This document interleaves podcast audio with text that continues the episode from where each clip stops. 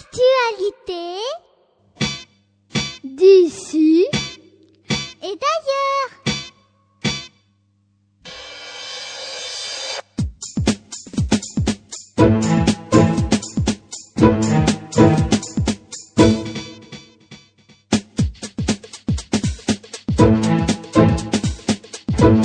Actualité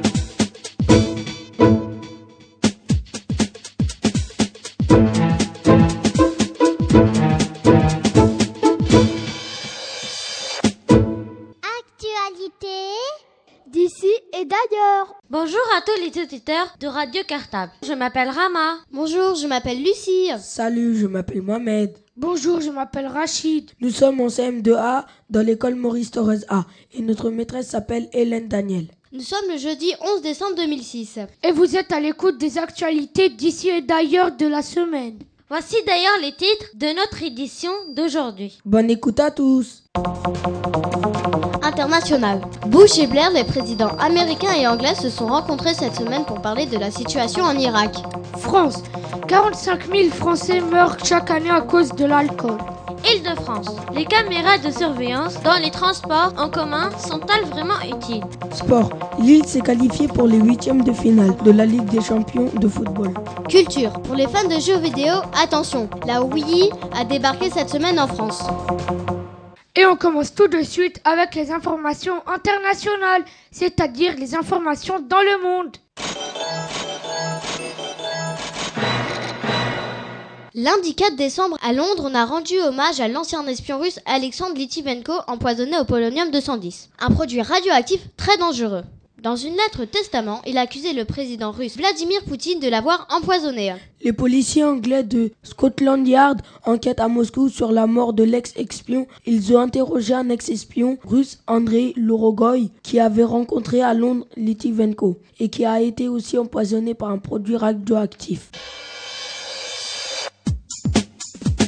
Il y a eu une mini-tornade en Grande-Bretagne et à Londres. Il y a eu des dégâts matériels considérables. On a compté 6 blessés, dont un hospitalisé. George Bush et Blair se sont rencontrés à Washington, aux États-Unis, pour parler de la situation en Irak. On devrait parler d'un possible retrait des soldats américains et anglais d'ici 2008. Vendredi 8 décembre, il y a eu un incendie meurtrier dans l'hôpital de Moscou en Russie. D'après les pompiers, cet incendie serait d'ordre criminel.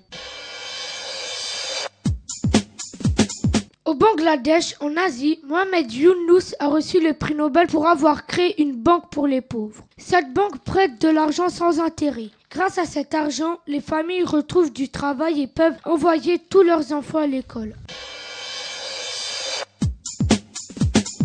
Retrouve à présent les actualités nationales, c'est-à-dire les informations en France. Un collégien de 14 ans, interne au collège Aimé en Dordogne, s'est suicidé en se jetant du troisième étage devant ses camarades de classe. Cet élève avait des difficultés scolaires, mais on ne connaît pas les raisons de ce suicide. C'est l'automne le plus chaud qui ait connu la France depuis qu'on fait des relevés météo. Dans les stations de ski des Alpes, on attend la neige avec impatience, mais certaines stations ont quand même décidé d'ouvrir leurs pistes grâce à quelques flocons tombés. D'après un sondage paru dans la presse, les Français ont peur de finir SDF, sans domicile fixe. Ils pensent que cela pourrait leur arriver à cause des faibles salaires, du chômage, d'un divorce ou d'une grave maladie. On voit de plus en plus de personnes âgées en difficulté car elles ont de petites retraites qui ne suffisent pas pour vivre. Il y a 45 000 morts par an en France à cause de la consommation d'alcool. L'abus d'alcool peut entraîner des maladies graves du cœur et du foie. D'autre part, cela a des conséquences sur la vie de ces personnes. Violence sur les enfants, perte de leur travail. Il existe un site internet dont le but est d'expliquer aux consommateurs comment produire moins de déchets et surtout comment les trier. Une grosse tempête a traversé la moitié nord de la France. À Paris, le vent a soufflé jusqu'à 144 km par heure. Un panneau s'est effondré sur un passant qui a été tué. Il y a eu de nombreuses coupures d'électricité dues à des câbles arrachés ou coupés. Les deux personnes qui avaient incendié une mosquée à Annecy ont été condamnées à 9 ans de prison. On a fêté les 20 ans du Téléthon organisé par l'Association française contre les myopathies, qui sert à récolter de l'argent pour financer la recherche sur les maladies génétiques. Cet argent servira aussi à créer de nouveaux médicaments et à aider les malades. L'Église catholique a appelé à boycotter l'opération à cause de dons d'argent qui seraient utilisés à des recherches sur les cellules souches embryonnaires. Mais malgré cet appel au boycott, le Téléthon a récolté cette année 101 millions d'euros. Élection de Miss France. C'est Miss Picardie qui a gagné. Elle s'appelle Rachel Legrain. Elle a 18 ans. Sa dauphine deuxième est Miss Limousin. Elle a 19 ans et a la particularité d'être sourde et muette. Jean-Pierre Chevènement retire sa candidature aux élections présidentielles de 2007 en faveur de Ségolène Royal. Place maintenant aux actualités régionales, c'est-à-dire les informations de la région Île-de-France.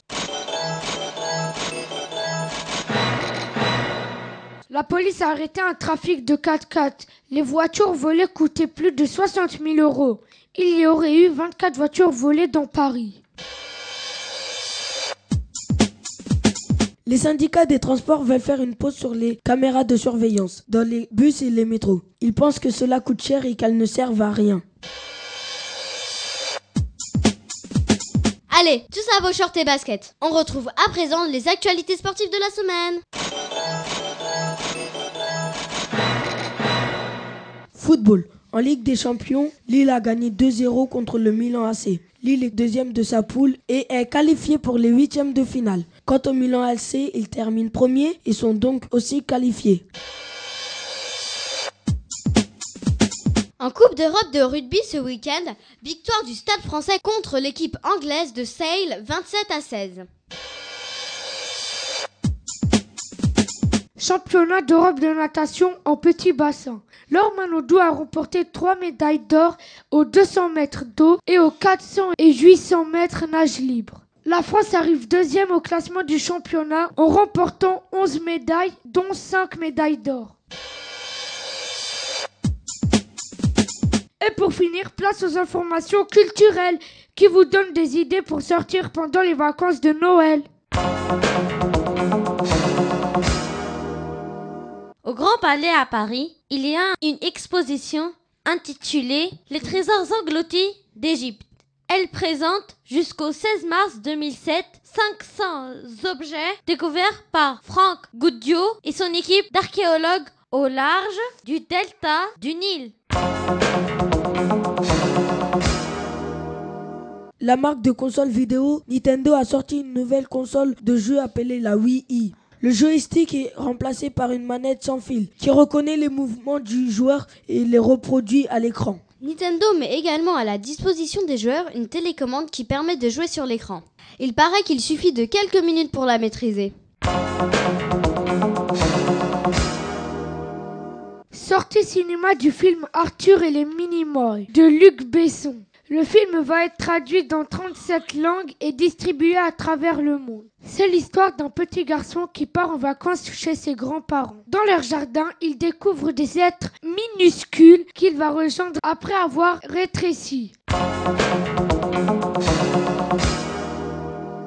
Et voilà les actualités d'ici et d'ailleurs. C'est terminé pour cette semaine. Mais ne vous inquiétez pas, on se retrouve la semaine prochaine. À la même heure pour un nouveau tour du monde de l'actualité. Sélectionné et commenté par les journalistes en herbe de Radio Cartable. Bonne semaine à tous Et à la semaine prochaine.